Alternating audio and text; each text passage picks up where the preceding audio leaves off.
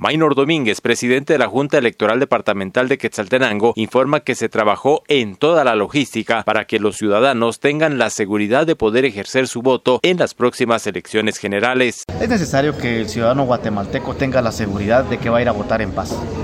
El ciudadano guatemalteco tenga y se vea motivado en base a la seguridad que se le va a prestar a ir a votar es hora de que el ciudadano derrote en las urnas ese abstencionismo que nos ha castigado mucho tiempo como un país. Y por eso es que desde hace más de tres meses, con Gobernación Departamental de Quetzaltenango, el Ministerio Público, de igual manera COPADE, el Ejército de Guatemala, Policía Nacional Civil, DICRI, y una ocasión que llegó la PDH se montó un plan estratégico de seguridad y prevención para dar a conocer, en este caso, todo lo concerniente a la materia de reacción o respuesta rápida que se pudiera suscitar ante un hecho delictivo o ilícito en cualquier centro de votación o una conducta anómala que pudiera transgredir la paz y armonía. El seguimiento de los mismos también tuvo en su momento determinado la firma de pactos de no agresión entre candidatos alcaldes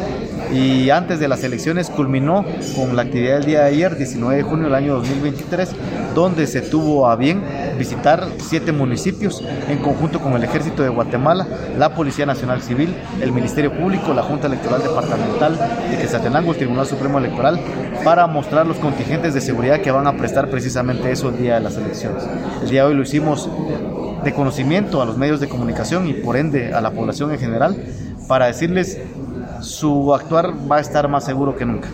Se han montado todos los planes estratégicos correspondientes para prestar esta seguridad, por lo que les invitamos a votar. De igual manera, decirles, vamos a estar presentes en los centros de votación. En cada uno de los centros de votación va a haber un fiscal del Ministerio Público que puede recibirles una denuncia respecto a algún hecho anómalo que pueda usted denunciar y acreditar. Tiene su teléfono celular en la mano, se estima un hecho anómalo, grábelo, tómenle fotografías, su denuncia va a ser bien recibida y darle el seguimiento correspondiente. Muchas gracias. Desde Emisoras Unidas Quetzaltenango informa Wilber Coyoy, primera en